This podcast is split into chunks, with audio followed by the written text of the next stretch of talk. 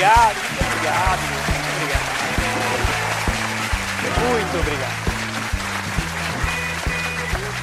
Obrigado e muito boa noite. Está começando mais um podcast Humor Consciência.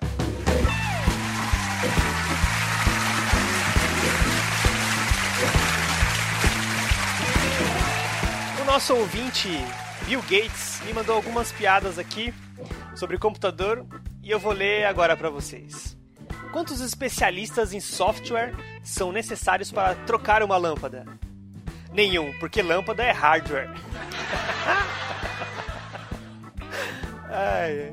Para um cientista da computação que trabalha com sistema Android, um Kit Kat nem sempre é comestível.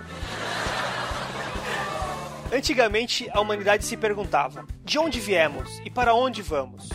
Hoje, ela se pergunta: de onde viemos, para onde vamos? Será que lá tem banda larga?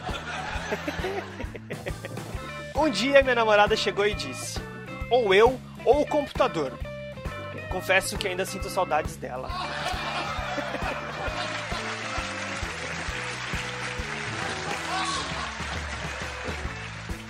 O que uma impressora falou para outra? Esse papel é seu ou é impressão minha?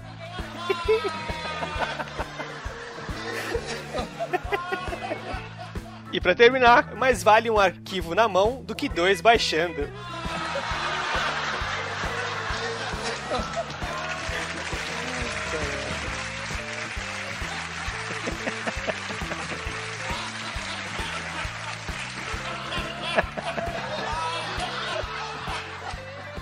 Hoje temos mais um convidado especial. Ele tem o tamanho de um troll, mas é tão inofensivo quanto um hobbit. No ensino médio ficou tão viciado em CS que andava com uma faca só para chegar mais rápido à escola.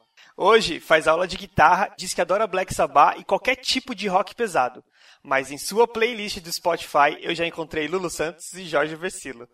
Romenig da Silva Ribeiro, aluno de mestrado no programa de pós-graduação do Departamento de Ciência e Computação da Universidade de São Paulo, vem pra cá.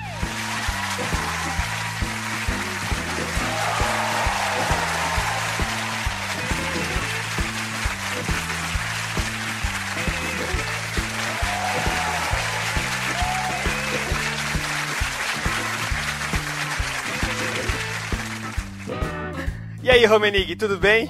Beleza, cara, só que Lulu Santos e Jorge Versilo tá de sacanagem. Fala sério. Porra, cara, você não gosta dos dois? Adoro, cara, você não tem ideia. Se eu ver na rua, eu bato. Tá, você fica reclamando de Jorge Versilo e Lulu Santos, mas na sua playlist do Spotify eu encontrei Imagine Dragons e Pompeii. Isso é fato. Eu gosto.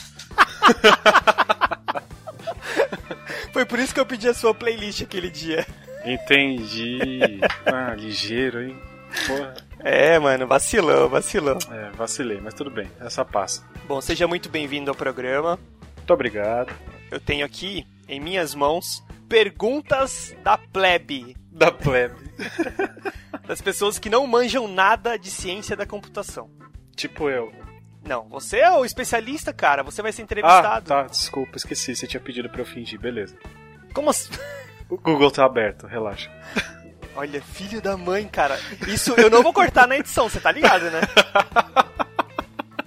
Vai Tudo ficar na edição, você tá ferrado.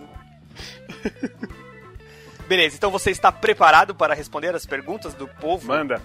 Vamos para a pergunta número 1 um, da nossa ouvinte, Carol Bock. Ah, Vamos lá, ela pergunta. Ah, essa pergunta é simples. Como que eu faço para mudar a cor da minha conta no Facebook? sacanagem, sacanagem, sacanagem. A pergunta é: por que, que quando a gente liga pro pessoal da net ou pro pessoal do TI, eles sempre perguntam se a gente já reiniciou a máquina? putz. Bom, ah, acho que esse é um, esse é um protocolo para que, que eles desenvolvem para atender diversos tipos de clientes. Né? Então, desde o cliente completamente leigo vai, vai ser atendido pela pessoa, quanto um cara que tenha, tenha mais conhecimento e seja experiente na área de, de computação, informática ou qualquer, qualquer coisa do tipo. Né?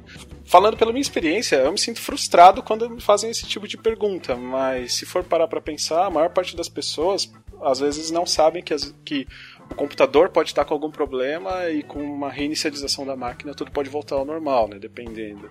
É raro, mas pode acontecer, né? Então, sei. Então, só para entender, o pessoal da NET ou o pessoal do TI pega uma amostra gigante de problemas e esses problemas, a maioria deles, são resolvidos com ligar e desligar a máquina. Hum, não, eu não acho. Filhos da puta, eu sabia, mano! Eu sabia! É. Eu sabia. Pra... Os caras fazem isso por quê? Que é pra ganhar tempo, que é pra enrolar você, que é pra você não ficar ligando mais para não, não resolver o problema. Eu não sei, cara. Sinceramente, eu não sei por que, que eles falam isso. Porque assim, eu tô falando pela minha experiência. Se reiniciar a máquina resolvesse o problema, eu, eu, eu saberia, eu teria reiniciado, teria reiniciado o modem. Eu sempre tento essas coisas antes de ligar pro suporte. Então, quando eu ligo pro suporte, eu quero que me falem: olha, tá com um problema mais grave aí na linha, ou o servidor tá com algum problema, logo a gente arruma. Não pede para eu reiniciar o computador, pelo amor de Deus, cara. Não pede. Eu acho que funciona mais ou menos como esse, esse projeto do governo Mais Médicos. Porque eles hum. pegam problema que a população tem e sabe que os médicos resolvem 80% dos problemas apenas com consultas básicas. Então, cirurgias mais complicadas, problema de câncer ou AIDS ou qualquer coisa mais, mais, mais difícil de se resolver, que precisa de um equipamento, que precisa de mais coisas, acho que eles devem ter uma estatística disso, né? Então, ó, resolver resfriado ou virose ou qualquer outra coisa, só o médico com o paciente já resolve.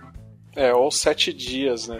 É aquela, aquela história, né? Com a gripe, você tá resfriado, ou tá com gripe, aliás, sete, é, você pode esperar sete dias até melhorar, ou então você toma remédio e depois de sete dias você tá bem também. É, pode ser. Eu acho que deve, deve funcionar, eu espero que funcione dessa forma. Por exemplo, eles pegam milhões de ligações e percebem que era só reiniciar, desligar, esperar 15, 15 segundos ou 10 segundos e religar o modem ou a máquina que isso já resolveria o problema da internet. Puxa, isso não faz sentido para mim. É. Não, eu tô falando para você. Eu espero que seja isso. Porque uhum. se não for, eu, nossa, cara, o primeiro, primeiro técnico da net que a gente encontrar na rua é um soco no estômago e um pescotapa. É, não, é, não é o técnico que faz isso, né, cara? São, são os atendentes de telemarketing que, na realidade, muitos deles nem trabalham diretamente pra net. Ah, é? Eu achei que é porque agora, quando a gente faz a ligação, a gente cai direto com a maquininha, né? Com o senhor Net. É. Deve ser uma, uma cabeça gigante cheia de fios que atende você e aí fala, oh, se você não sei o que, não sei o que. Você já ligou pra net? Já, já liguei. Na casa da minha mãe tem, tem net e às vezes eles pedem pra eu tentar resolver os problemas lá da TV ou da internet mesmo. E o que eu falo pra eles, ó, espera até amanhã. Se não, melhor, se não melhorar até amanhã, aí a gente liga. Porque no, geral, eu espero que o vizinho ligue, né? Eu nunca acho que o problema tá na minha casa. Quando eu vejo que não tá, eu falo, ah, espera que eles vão ter que resolver isso, porque eu detesto ligar pra lá, cara.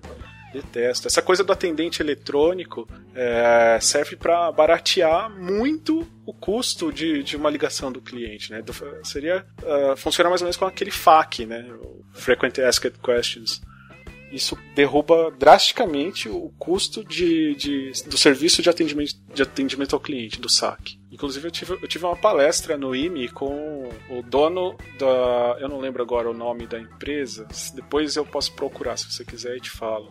Mas com o dono de uma, da, da maior empresa brasileira de que, que presta serviços serviços para outras empresas dando esse suporte do, do serviço de atendimento ao cliente. Né? E ele disse que o preço de você manter um atendente virtual é terrivelmente menor do que o preço de você manter um atendente humano. É, você não vai precisar pagar décimo terceiro, não. não vai precisar comprar cesta no final de ano. É impossível atendente digital ou computadorizada aí ficar grávida.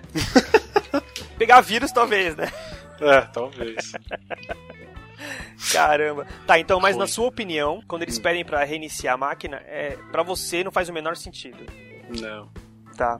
Não, tenho vontade de falar, moça, desculpa, me manda pra alguém que sabe um pouquinho mais, porque.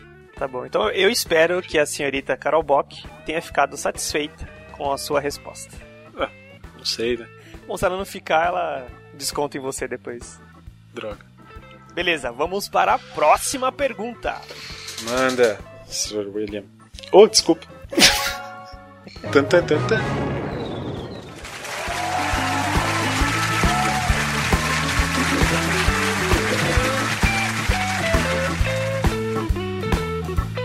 Muito bem, senhor Romenig. Vamos, ai, ai. vamos para a próxima pergunta. Vamos. O nosso ouvinte agora é o senhor Renato Henrique. RPG. É.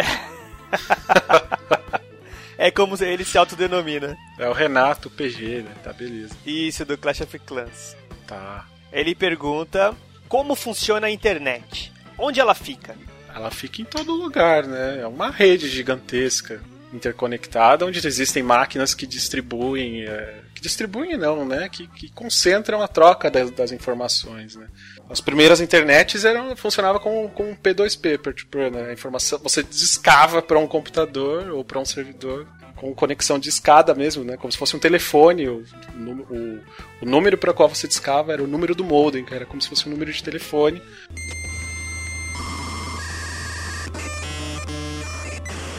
Você discava para aquela máquina e você conseguia acessar os dados daquela máquina. Né? Hoje em dia você, consegue, você acessa um servidor e esse servidor está ligado a milhares de outras máquinas e as informações vão sendo trocadas dessa forma. Tá, então calma, calma. Como é que funciona a internet, então? Tem um monte de computador ligado a um servidor? Sim, existem os servidores e os computadores se ligam a esses servidores, né, que são, eh, vamos dizer assim, os mediadores da- da- das trocas de informação. Tá, mas essas informações estão aonde? Bom, nos computadores das pessoas, em computadores que, que servem para armazenar forma, a informação mesmo. né? Por exemplo, eu tenho um arquivo do Word aqui, aí eu coloco lá no meu Dropbox e mando o link do Dropbox para você. Quando eu coloco o, o meu arquivo no Dropbox, o que, que acontece? Ele vai para o servidor do, do Dropbox.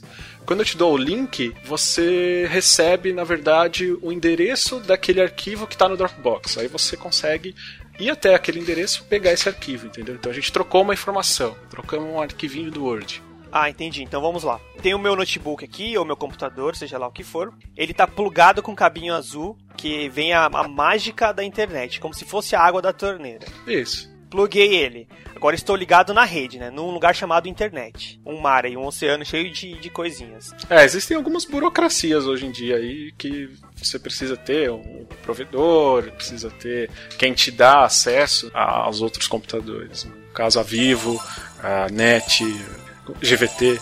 Você tá ganhando algum por fora, é isso? É, bom, não era pra você dizer isso, mas sim, eles estão pagando aí uma, uma da mãe. razoável quantia de seis dígitos. Desgraçado. então, aí depois que eu pluguei o meu notebook nesse cabinho azul mágico, vou querer aquele link, aquele o link não, vou querer aquele arquivo que você me passou pelo Dropbox, que você me deu, me passou um link, né, para pegar esse arquivo. Isso. Esse arquivo vai estar jogado em algum lugar da face da Terra. Vai em alguma máquina do Dropbox. É um lugar físico, então. Sim, ele está num lugar físico. Então eu tenho lá um, um computador do Dropbox, um computador que parece uma caixa aberta. Não.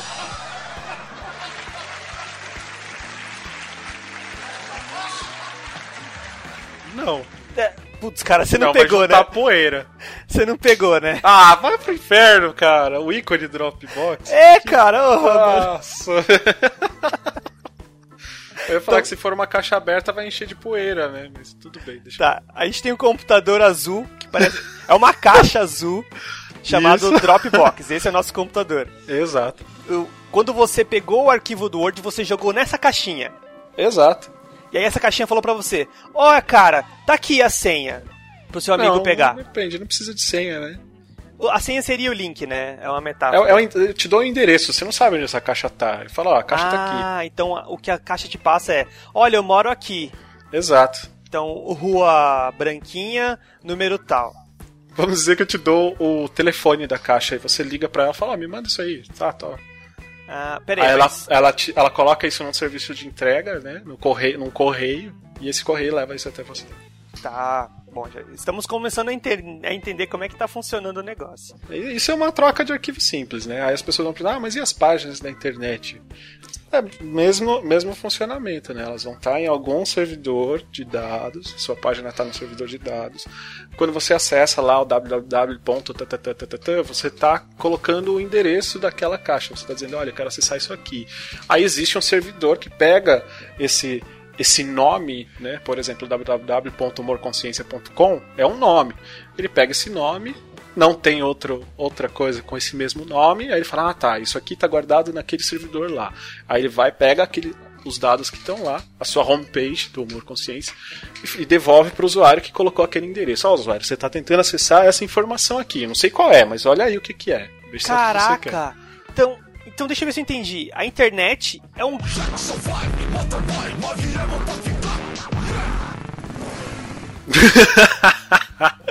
é isso? Existe... Não, a, inter... a, internet não é o motoboy. Ela precisa de motoboys para funcionar. Né? Eu, eu, eu, compreendo a internet como sendo é, toda a, a, a, rede, toda a infraestrutura. Né? Ah, entendi. Então, então só para deixar claro, por exemplo, é, as páginas da internet, como você falou, é como se fosse aquele computador azul do Dropbox. Elas estão dentro de um computador azul do Dropbox. Tá, então o wall estaria numa, num computador que parece uma bolinha amarela e vermelha. Oh shit. Oh. é, faz de conta que é. É. É um grande computador com eu, formato eu, de esfera. Eu, eu, que gosto de ser tão preciso assim nas coisas, tenho tanto medo de falar besteira e você me fala em computador de bolinha amarela e vermelha. Puta que Não, mas é pro pessoal entender. Eu não sei se isso pode ser uma indução ao erro, né? Ah, ué. O cara vai ver uma bola no chão, vai falar, não chuta que é internet. Não, mas se ele conseguir chutar é porque não é wall. É ball lá.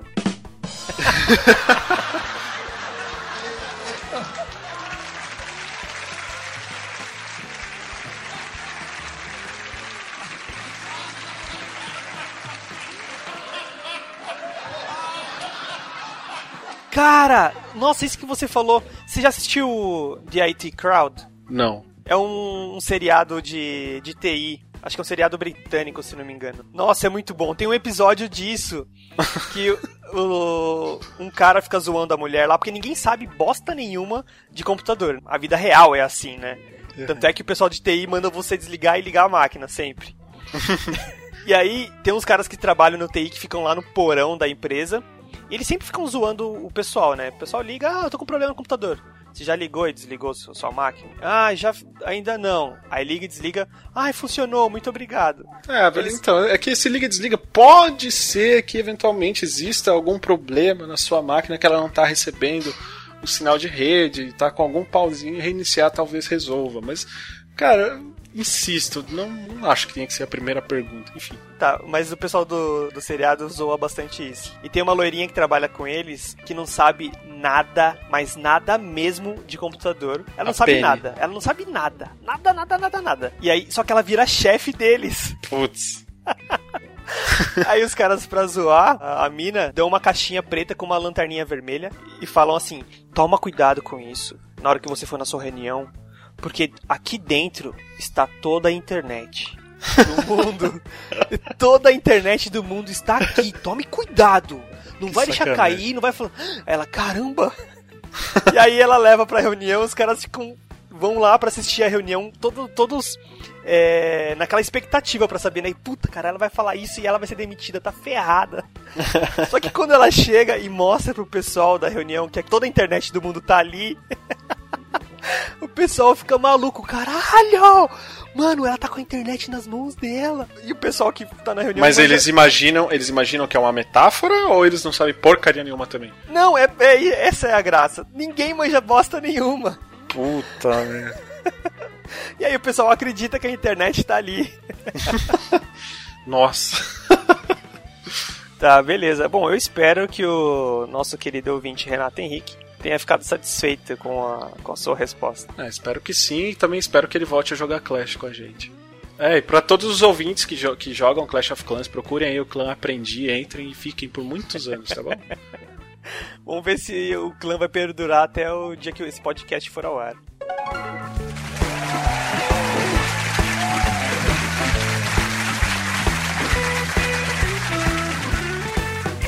É isso aí, senhor Romenig. Vamos para a próxima pergunta, então. Manda. Quem pergunta agora é o Daniel Vitor Casartelli. Vixe, lá vem pergunta e... difícil. Fala. Essa pergunta é de, são de dois ouvintes. Um é o Daniel Vitor Casartelli e o outro é o Atila Morandi. Moran, sei lá. É, dá pra pegar mina sendo hacker igual a você? E a outra é: existe vida social para além dos limites dos bits? Então, gente, o negócio é o seguinte. Só pra adiantar, o senhor Romenig é casado, tá? É, primeiro. O senhor Daniel Vitor Casartelli. Sou praticamente casado, só não oficializei ainda e não sei quantos anos vai demorar pra, pra oficializar ainda. Mas enfim. Alô, Júlia? Uh, não, ela tá trabalhando, deixa ela. tá, mas dá pra, ser, dá pra pegar a mina sendo hacker? Então, cara, eu não sei porque eu não sou hacker. Eu não sei porque as pessoas acham que eu sou hacker. Eu não sou, eu não, não invado computadores alheios, não quebro senhas. Eu instalo programas piratas, mas fora isso. Nossa! Nada demais. A Polícia entendeu? Federal. não, melhor apagar isso. Não, tá ferrado, eu vou deixar. Bem feito. Ah, quem não instala, né? Pô, poxa. Enfim, é, eu não sou hacker, cara. Eu não tenho tanto conhecimento técnico assim, né? Eu, eu tenho prática, eu tenho fluência digital, eu acho. Agora, em relação a, a, a, ser hacker, conheço formas de você conseguir descobrir a senha de alguém do Windows, mas até opa, então, opa, um Google, opa. um Google e um pendrive resolvem. Né? Nossa, cara, o Menig, é você tá se muito... entregando, hein, cara? Você tá se entregando. bom, enfim, mas é... Quer dizer que, deixa eu ver se eu entendi, você consegue senhas de computadores por aí, é isso? Não, por aí não. Com Google e um pendrive você consegue senhas.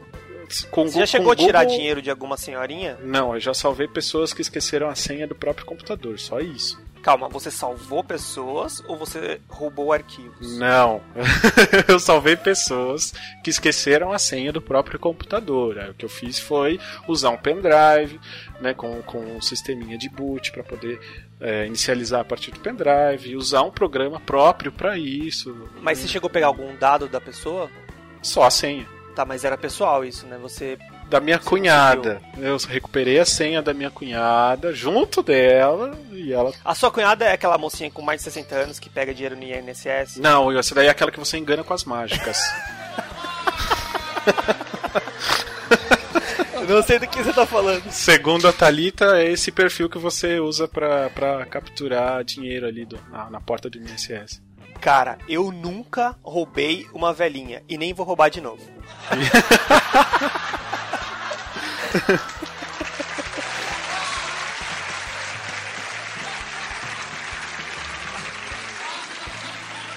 Volta, voltando, né? Acho que eu desviei um pouquinho, a gente desviou, né? No caso do, do, da, da pergunta do Daniel, que é se dá para pegar menina sendo hacker.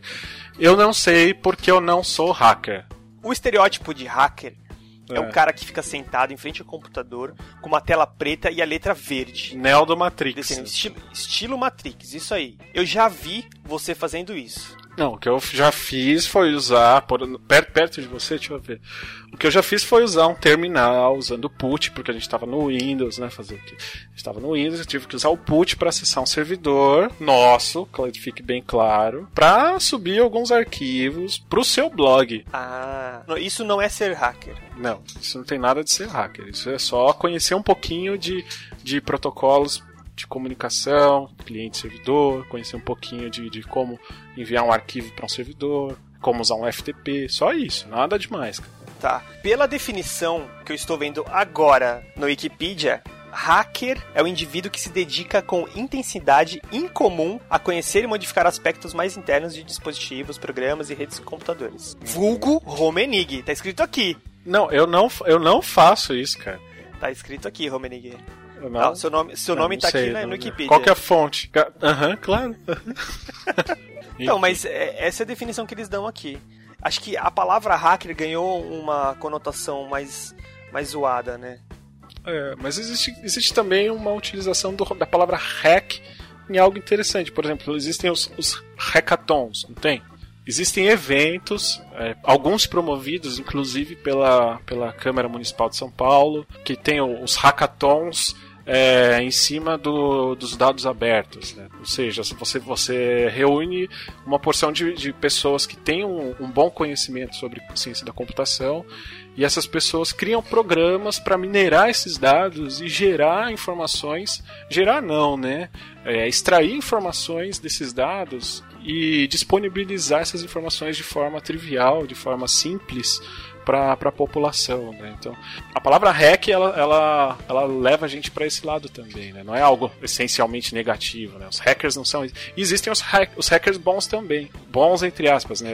Eles conseguem, eles sabem explorar as vulnerabilidades de alguns sistemas, percebem essas vulnerabilidades, informam as empresas e as empresas corrigem esses defeitos. Também existem os hackers que trabalham dentro das grandes empresas de antivírus e segurança. Um, um hacker não é necessariamente alguém que vai te roubar. É alguém que tem um conhecimento computacional muito grande, que sabe explorar é, em baixo nível a, as vulnerabilidades do, dos computadores ou dos dispositivos móveis, etc. Tá. Essas coisas tecnológicas. Ba baixo nível que você quer dizer com baixo nível? Quando eu falo de níveis, alto nível, baixo nível, eu estou querendo dizer o quão próximo isso está da linguagem mais elementar para a máquina. Né? Se você explora os recursos de baixo nível, você explora as coisas, uh, as vulnerabilidades do sistema operacional, por exemplo. Sabe? Você consegue é, acessar no Linux, eu consigo mexer no core do Linux, no núcleo dele, entendeu? Aí eu estou mexendo no baixo nível do Linux. Se eu estou mexendo no alto nível dele, eu estou criando um programinha para rodar em cima dele. Se eu criar numa linguagem tipo Java, por exemplo, tô fazendo uma programação ah, alto entendi. nível. Os, os, hackers, eles exploram mais esse baixo nível. Quando eles falam que o cara... Como que estava a definição lá mesmo, que você viu? Tudo bem, eu vou ler de novo aqui para você a definição, mas eu tenho outra pergunta já. A definição é tá. de um indivíduo que se dedica com intensidade incomum a conhecer e modificar os aspectos mais internos de dispositivos, programas e redes de computadores.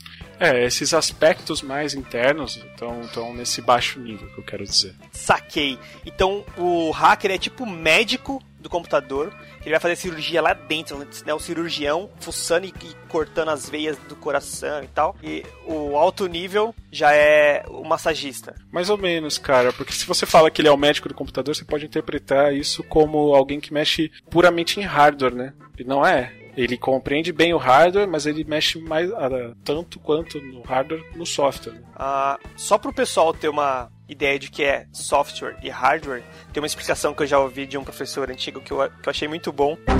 É, hardware é aquilo que você chuta e software é aquilo que você xinga. Isso!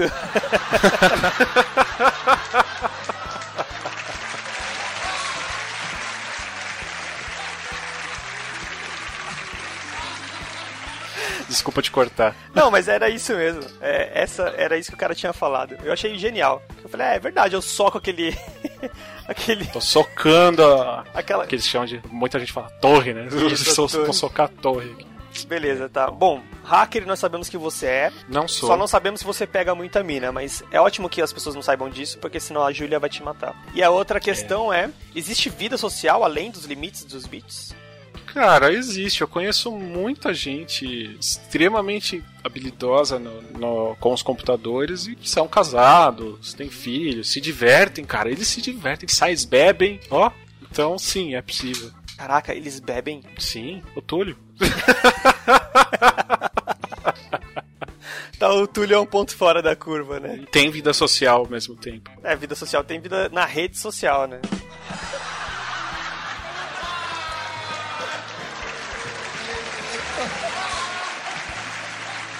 Bom, mas enfim. Acredito que o Daniel Casartelli e o Atira Morro estejam. Cara, ele vai te bater tanto por causa dessas pronúncias, eu não quero nem ver. Então, o Dani Casartelli e o Atila Moranguinho. Acho que eles gostaram da resposta que você deu. Bom, beleza, vamos para a próxima pergunta? Vamos.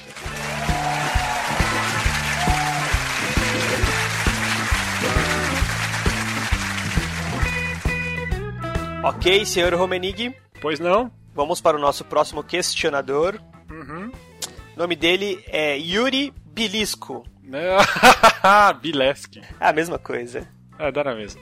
É. Falando em troll, né? Putz, esse é um dos caras gigantes que eu conheço. Ele, ele, ele realmente tem cara de viking. Se ele fosse loiro, seria muito mais parecido. Não, mas ele tem cara de mal, cara. Se ele botar um capacete com os chifres assim e olhar um pouquinho feio, as pessoas vão chorar. Eu acho que ele lembra mais um lenhador americano, né? Pode crer, também. Ele fez uma pergunta aqui que é a seguinte: Como eu aprendo a programar? Poxa, cara, essa é uma pergunta legal. Eu trabalho com isso. Bom, enfim. Depende de até que nível você quer chegar, depende de, da abordagem que você quer começar a aprender, né? Mas, no geral, se você quer aprender a programar, mas bom, também eu queria te fazer uma pergunta. Você quer aprender a programar o quê, né? Pra quê? Qual finalidade? Não sei. Bom, o Yuri, tem, tem dezenas, cara, dezenas de cursos abertos por aí, nas universidades abertas, né? Esses cursos é, massivos online, os MOOCs, de introdução à programação, que vão te, te, te introduzir mesmo nesse mundo da programação, né? Os conceitos básicos, como é, o que, que é uma variável, o que, que são as estruturas, como os, os laços de, de repetição, estruturas de decisão, como que tudo isso funciona. Mas basicamente o que você vai aprender é a organização do computador, é como controlar então os elementos do computador. Que quando você programa, você está instruindo o computador a realizar operações, né? Você vai ensinar ele a executar um algoritmo que você poderia executar à mão, por exemplo, só te daria muito trabalho. Para isso que serve a programação. E você pode entrar no Coursera, você pode procurar cursos abertos no, no MIT, o IME. Eu já dei um curso aberto de programação. Então, como aprender a programar? Programando, treinando, se exercitando e indo atrás desses cursos. Acho que você pode começar por aí. Ou, se você tiver coragem, vai no Google e procura aí por material de introdução à programação, sozinho mesmo também dá conta. Mas eu recomendo fortemente um curso de introdução à programação. Acho que eu sigo um, um canal no YouTube de um cara que ensina a programar em. Nossa, eu já ia falar uma merda, em, em HTML. em Java, não, o cara ensina a programar em Java, em C++, mas ele também ensina linguagens como HTML, uh, PHP é uma linguagem também? Sim, sim. É uma linguagem de programação voltada para a web, né? O HTML é mais uma linguagem de marcação. Seria programação, assim. É, mas eu já cheguei a ouvir sobre isso mesmo, por isso que eu falei que ia falar uma merda aqui. Hum. Mas uh, ah, PHP e tal, tem muita gente na internet que dá aulas. Aulas introdutórias mesmo. Tipo, na linguagem de marcação HTML, eu lembro de, de ter seguido uma, uma videoaula que o cara abriu o bloco de notas, digitei algumas linhas ali bem básicas mesmo e abrir com, com um browser e tal e já vi o resultado ali na hora. É que o HTML ele é interpretado pelo browser, né? Então você não precisa executar nenhum processo em cima dele para que você consiga ver um resultado. No geral, uma linguagem de programação precisa ser interpretada ou compilada. Seria transformar aquilo que você escreveu uh, numa, numa, numa linguagem mais baixo nível do que aquela que você está usando para programar, se você não estiver usando Assembly, que é uma linguagem de baixo nível. Se estiver usando uma linguagem de alto nível, Java, uh, alguma coisa parecida, uh, ela precisa ser compilada numa linguagem baixo nível para a máquina conseguir executar aquilo. Uma pergunta. É. Eu, eu já programei em C, né, no IME, o IME me forçou a programar e tal. Só que eu me perguntava o seguinte: tá, eu estou escrevendo aqui, nesse C++, algumas linhas de código e o computador vai interpretar o que eu escrevi. C ou C++? C++. Tá. E aí, beleza, escrevi ali, compilei e o computador interpretou o que eu tinha escrito. Tá. E viu um resultado ali. Só que o que acontece antes dessa programação? Por exemplo, a, aquela coisa que eu escrevi, como é que o, é. o, aquele programa reconheceu o que eu escrevi? Então, não, eu, eu, eu, compreendi exatamente o que você quis dizer. O que, que você colocou ali, o, seu, o seu algoritmo ali em C, o que, que acontece com ele? Como que o computador consegue entender aquilo? É isso que você está perguntando. Isso, isso. E, e, de fato ocorre uma, uma transformação nisso. Né? O que acontece é o seguinte: é, quando você escreve o seu código na linguagem C, você tem que fazer aquilo que gente chama de compilar o seu programa. Quando você compila, o, que que acontece? Ah, aquilo que você escreveu, ele é lido pelo computador, pelo seu compilador. Existe uma análise para ver se aquilo lá é coerente. É, o que acontece é que existe uma análise léxica e sintaxe, sintática da, da, daquele, daquele algoritmo para verificar se ele está de fato de acordo com a gramática daquela linguagem. Mas se você não esqueceu de um ponto e vírgula, né, aquele famoso ponto e vírgula que as pessoas esquecem e tal. Hoje em dia existem vários recursos para não deixar esse tipo de erro acontecer. Mas a sua linguagem, o seu código, o seu texto, né, o código que é compreensível por um humano, ele é transformado com a compilação numa linguagem compreensível pela máquina. No geral, assembly. E o assembly, ele é colocado na memória do computador e o computador consegue executar aquilo no processador. Né? Ele tem uma, uma pilha de execução e ele faz as operações ali em cima da, da linguagem assembly. Mas essa é a língua que o computador fala. É, uh, ó, vendo aqui na Wikipedia, só para ter uma definição mais precisa.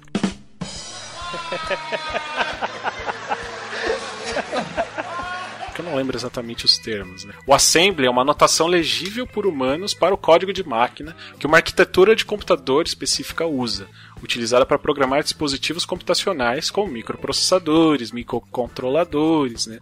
A linguagem de máquina, que é um mero padrão de bits, torna-se legível pela substituição dos valores em bruto por símbolos chamados mnemônicos. Nossa senhora. É, tem, tem. É uma. Bom. Você pode resumir de, de, de forma que um ser humano normal consiga entender? Imagina que nós somos brasileiros. O computador é um brasileiro. Tá. E você pega um brasileiro que não sabe inglês. Ok.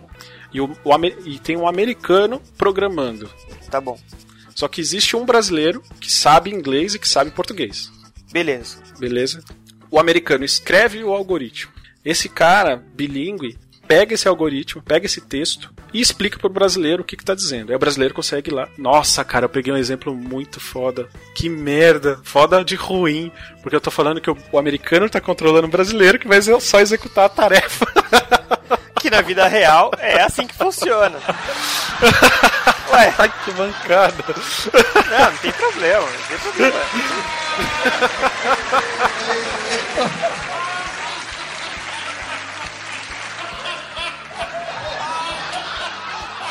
politicamente incorreto esse exemplo, enfim. Não, o exemplo mas acho que... é real. O que eles fazem com a gente que é politicamente incorreto, mas beleza. Tá, tudo bem. Mas acho que você conseguiu entender.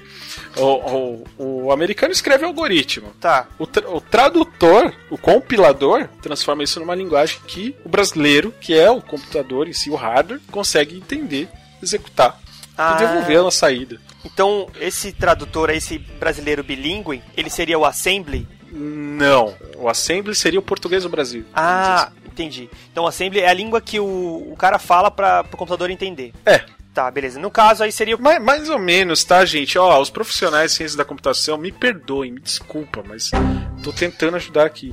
Mas como é que a máquina sai da fábrica sabendo que ela fala isso? Quem que fala isso para ela? É a arquitetura do seu uh, processador, né? Mas todas as máquinas falam essa língua? É padrão?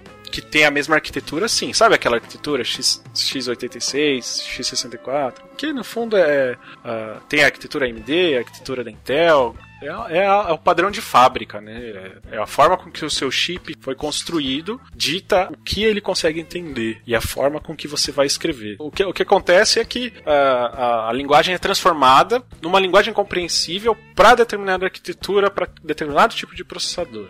É isso que acontece. Tá. Então do C transforma para assembly quando você compila para alguma arquitetura. Você compila para arquitetura de 32 ou para arquitetura de 64.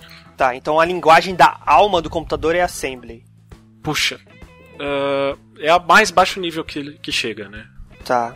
Bom saber, bom saber. A representação de estudo é binária, mas uma linguagem mais baixo nível possível é assembly.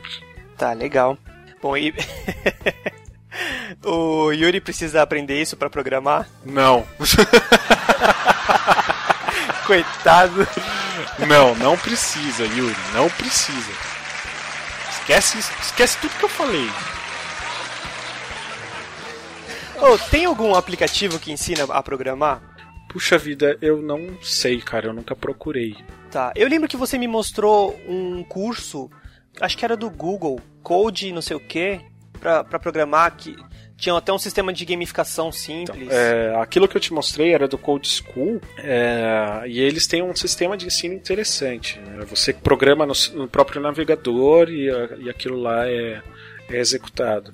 Isso era para só para mostrar a gamificação, não estava querendo te mostrar necessariamente o software. Ah, tá. Mas dá para aprender programação com isso? Dá. Tá, então já é um bom começo para o senhor Yuri, né? É, é, é um bom começo, sim. Mas existe, uh, no Code School tem. Eu não sei se tem curso grátis, deixa eu checar aqui. É, tem, tem cursos muito voltados para web e dispositivos móveis, né? Ruby, JavaScript, uh, Language Path do iOS, Electives, Electives, nem nunca ouvi falar disso. GitHub tem esses, esses cursos. Esses cursos. esses cursos.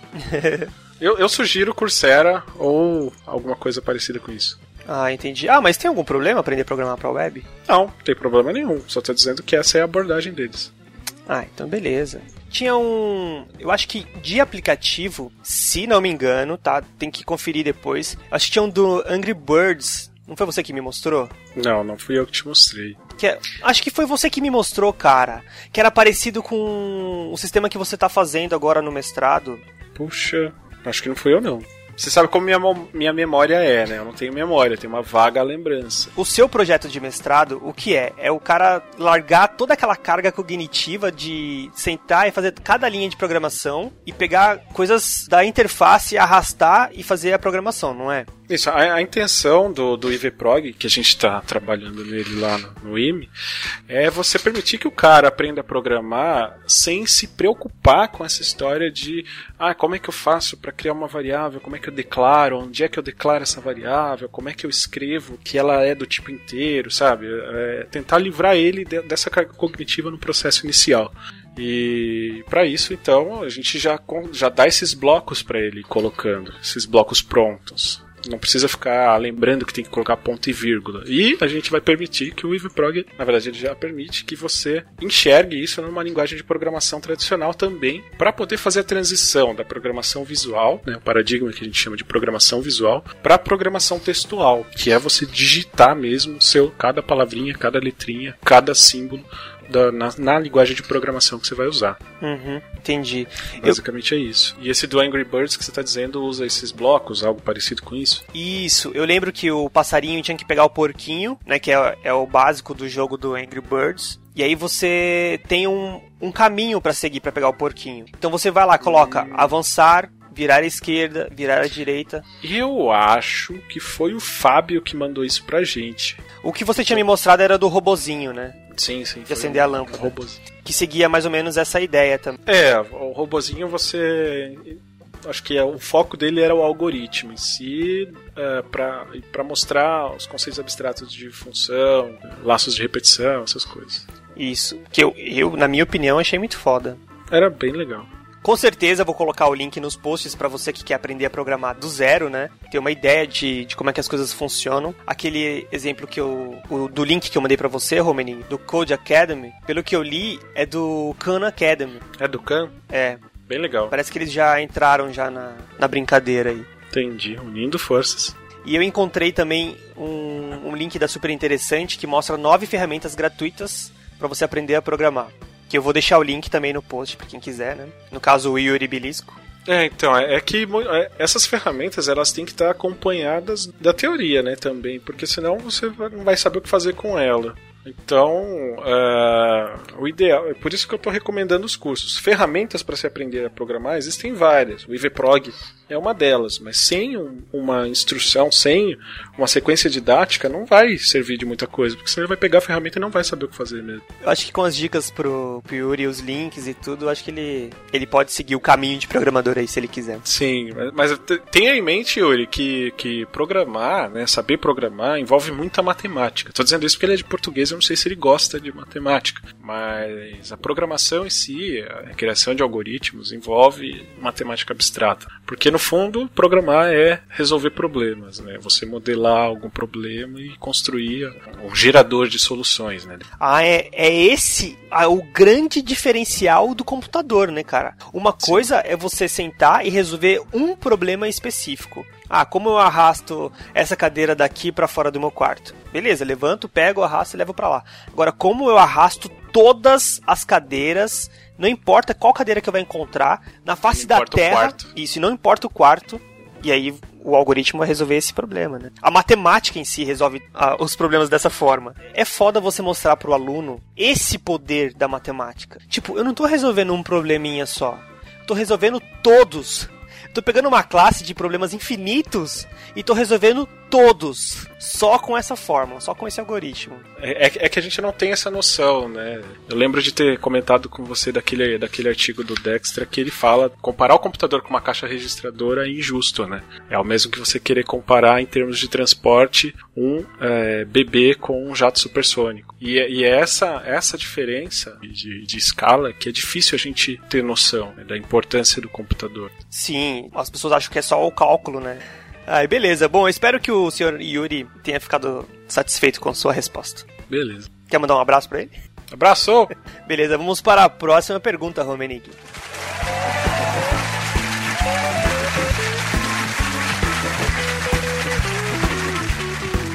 Ok, senhor Romenig, vamos para a pergunta de número 5.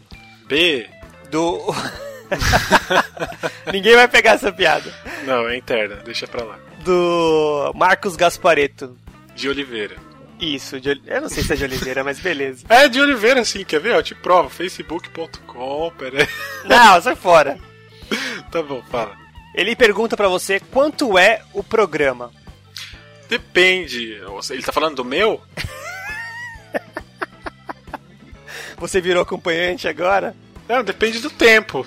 Nossa, Romani, que nojo, mano, que nojo. É, não, custa geralmente 120 reais por hora, assim, mais ou menos. É o valor da minha mão de obra. Nossa, mão de obra. Extremamente especializada. Você tá ligado, né, que você tá levantando a bola pra eu cortar.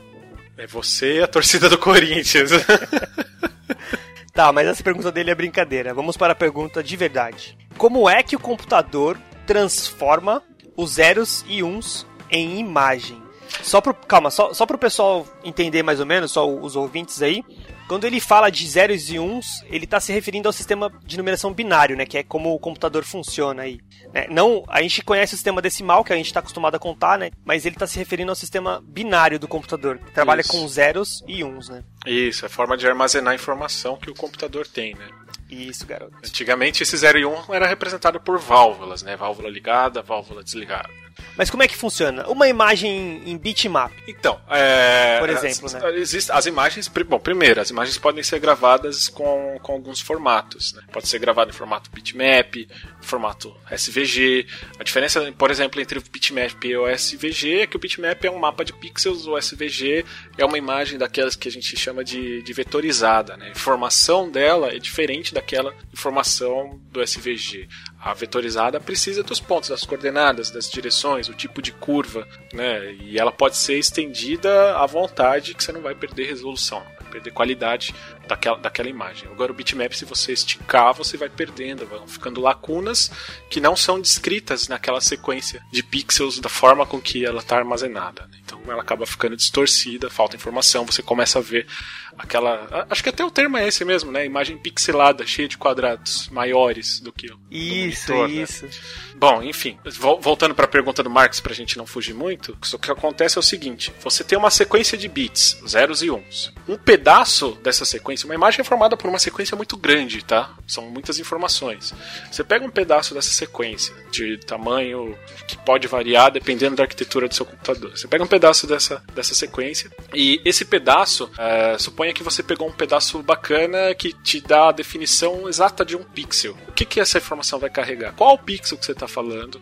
Vai carregar é, a informação em relação à quantidade de é, vermelho, verde e azul que aquele pixel vai ter para poder dar a cor daquele pontinho. Uma coisa que eu acho que a gente não falou é o que é o pixel, né, Will? É, mas.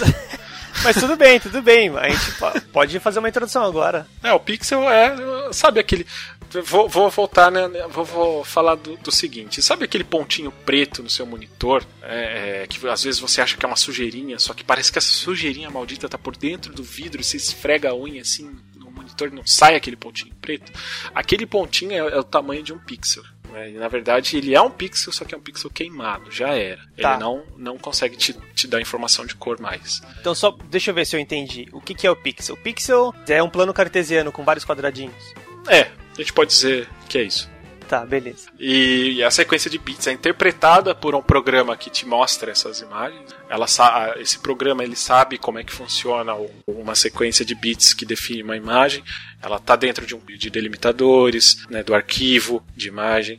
Esse arquivo de imagem tem um cabeçalho que é lido para que se saiba a extensão dessa imagem, para que se saiba as dimensões, a quantidade de pixels, pode ser deduzido a partir daí. Tá, não, mas peraí, peraí. Você está me dizendo que existe um tradutor, como se fosse aquele brasileiro que trabalha para o americano isso, no programa. Tem, isso. E aí ele pega a informação do, da imagem, seja, seja a imagem com extensão JPEG, bitmap, SVG, tanto faz, e ele que vai traduzir isso?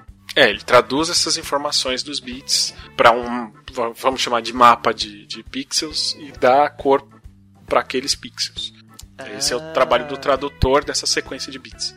Saquei. Então tem alguém que trabalha ali para traduzir tudo isso? Tem, tem. E aí, por exemplo, um programa, sei lá, o Flash ou o Photoshop, eles que são programas que trabalham com edição de imagem. Tá. Quando eu vou exportar uma imagem, eu posso exportar em várias extensões. Isso. Em JPEG, em bitmap, em até GIF e mais Certo. outras extensões que agora não me vem à cabeça. Cada uma delas vai com um tipo de informação. É, vai com a informação armazenada de alguma forma, é, tem um tipo de compressão, aguentam um determinado nível de, de complexidade da imagem. E essa informação é que vai me dizer se, se é SVG, se é JPEG, se é bitmap. Não. Não, não, não, é, não é bem isso, né?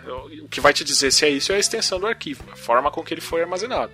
Eu não, eu não sei se foi a mesma pergunta, só que. Foi isso que você quis dizer? Não, é porque, por exemplo, quando eu exporto a imagem GIF, essa imagem está levando uma informação. Sim, Dentro dessa tá informação, levando informação. Não, não, não me fala se é GIF, JPEG ou coisa. Fala, fala. É o cabeçalho dessa imagem. Ah, beleza. dizendo. É, onde você coloca o nome, número de série e tipo de extensão de arquivo. Saquei. É possível abrir uma imagem que está em JPEG como se fosse. Por exemplo, eu fazia isso aqui. Eu pegava uma imagem JPEG e apagava a extensão dela e colocava outra extensão de imagem. Hum, você coloca tipo, sei lá, tá JPEG, você põe JPG. É, ou eu tiro o JPG e coloco o bitmap mesmo, BMP. Acho que depende do programa que você vai usar, cara. Tem programa que é esperto e não olha para a extensão que o usuário colocou, ele olha direto para o cabeçalho do arquivo. A extensão ali que você está vendo é, é uma, é um recurso que o sistema operacional tem para dizer que tipo de arquivo é aquele, né? Tanto que tem gente que consegue esconder vírus dentro de imagem. Eita porra! É, te manda a imagem. Ah, veja essa foto dessa mulher aqui que eu encontrei na festa que a gente foi ontem. Mas eu falei, que saco, eu não fui em festa nenhuma, mas é mulher? Pera aí, deixa eu clicar.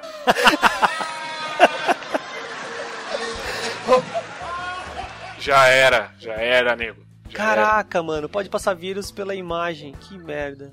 É, é que na verdade não é uma imagem, né? Ele disfarça como se fosse uma imagem. É, tá lá um ponto JPG. É, Você pega, pega um ponto .ez e coloca ponto .gif. Olha, cara, que espertinho. Então dá- tem gente que consegue fazer essa manipulação e enganar a pessoa dizendo que é uma imagem, mas é um executável. Isso acontece principalmente para usuários do Windows, tá? Porque no Linux essa execução é um pouco mais complicada. né? Então, é, mas a gente fica falando também nessa coisa de sequência de bits para definir imagem e tal. O Marcos falou dos zeros e uns, né? É, mas afinal, o que, que são esses, esses bits, né? Como é que eles estão relacionados? O, o bit é aquilo que a gente estava falando, é uma unidade, é a menor unidade de, de medida do computador ali para memória, vamos dizer assim, para armazenar, armazenamento. E tem o byte, que são 8 bits, depois aí o megabyte, terabyte, tem todas essas unidades. No fundo, o que elas estão dizendo pra gente é o tamanho da, da, da informação que pode ser armazenada ali naqueles peda naquele espaço. Tá, então, peraí, o bit é a menor unidade de medida do computador. É, a gente pode dizer isso. É, e o, o byte é- são 8 bits. Sim, e le- lembra da época da, da conexão da, de internet de escada? Só para se ter uma ideia da diferença das conexões de hoje para de antigamente. Cara, eu não sei se. É que você é novo, né? Mas se você tá perguntando isso pra mim, eu, eu passei por isso. Não, eu passei por isso também. Eu ouvi aquele barulhinho que eu vou colocar agora.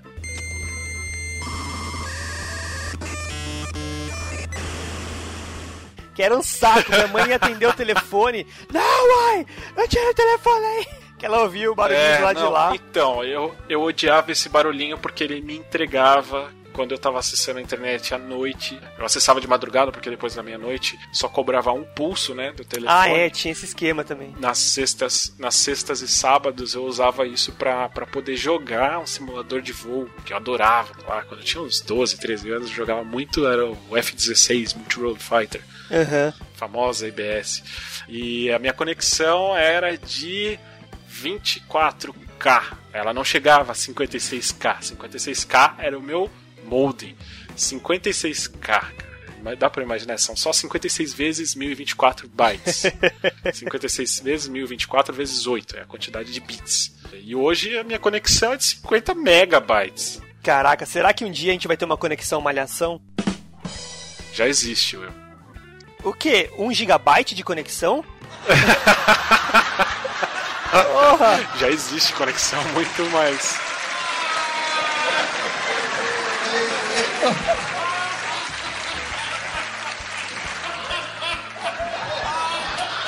já existe conexão muito mais muito mais poderosa que essa, na verdade. Só que não, não no Brasil.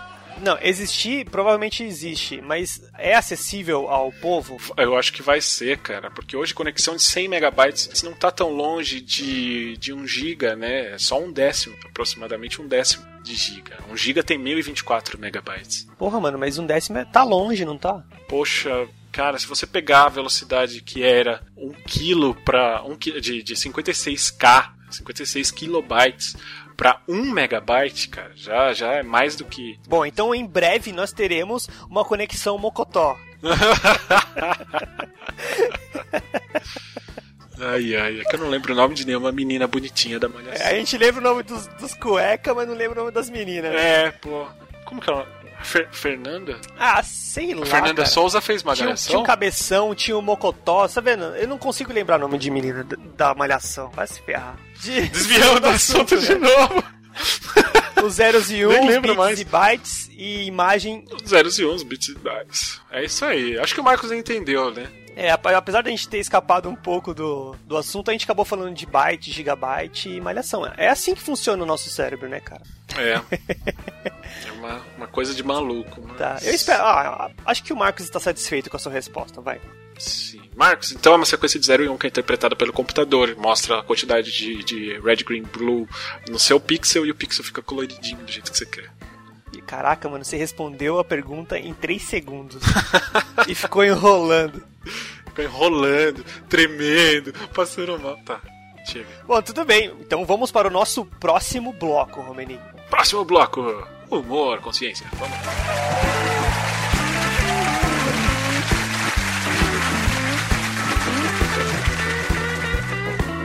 Aí, Passou por todos os pepinos, todas as perguntas e ainda está inteiro, né? É, só preciso me limpar um pouco.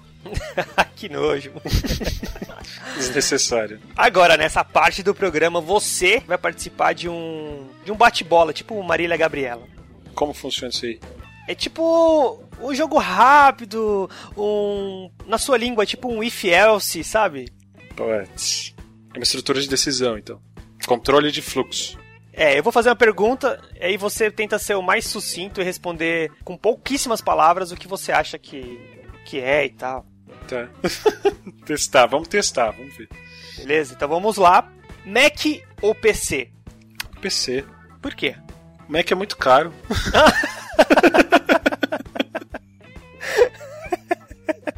Verdade. Mas só por isso, porque senão teria um. Né? É bonitinho, é bonito, cara. É, eu também acho. Mas assim, custo-benefício PC. Tá bom. Muito bem. Livro ou Kindle? Isso é difícil, hein? É, puxa. Você é mais novo do que eu. Eu, eu prefiro. É, mas eu não tenho Kindle. Não, mas. Bom. Eu leio no tablet. Eu leio no tablet. Mas. Livro ou leitura em tablets? Puxa, livro, cara. Ah, é? É. Caraca, que da hora. Eu tenho alguns priminhos que não gostam do livro. Acham muito é, pesado. Mas é que o livro eu posso riscar, eu posso. Claro, não é uma boa prática, mas o livro, se o livro for meu, eu faço anotações na página. Tá. Então vamos lá. Complete. Quem ri por último. Ri melhor, ué. É porque tem internet de 1 mega. Puta.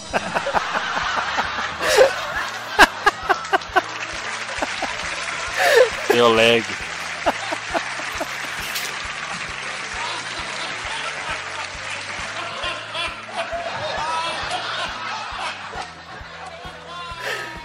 Pra mim foi super engraçado. Aposto, aposto que o Bira deve estar tá se matando agora. Que Bira, velho? É, você não sabe, né? Mas na edição.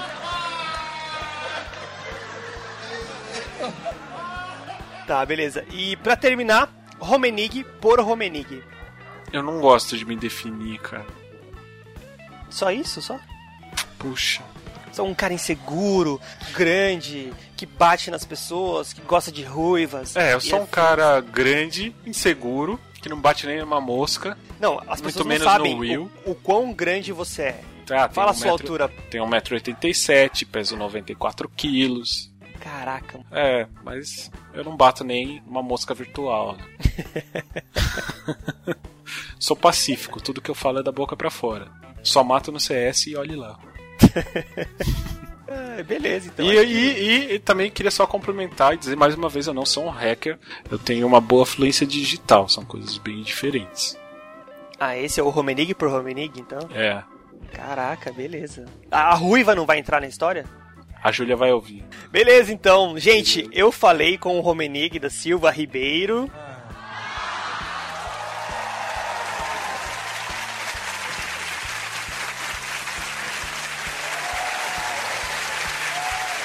E muito obrigado por conceder essa entrevista ao Humor Consciência, Romenig. Bom, muito obrigado pela, pelo convite, me sinto honrado, claro, óbvio. Gosto muito de contribuir para as coisas que você faz, porque eu acredito também no seu trabalho assim infinitamente. É um termo que eu, que eu roubei seu também, que eu não falava tanto infinitamente até conversar com você. E é, valeu, valeu, muito obrigado e é nóis.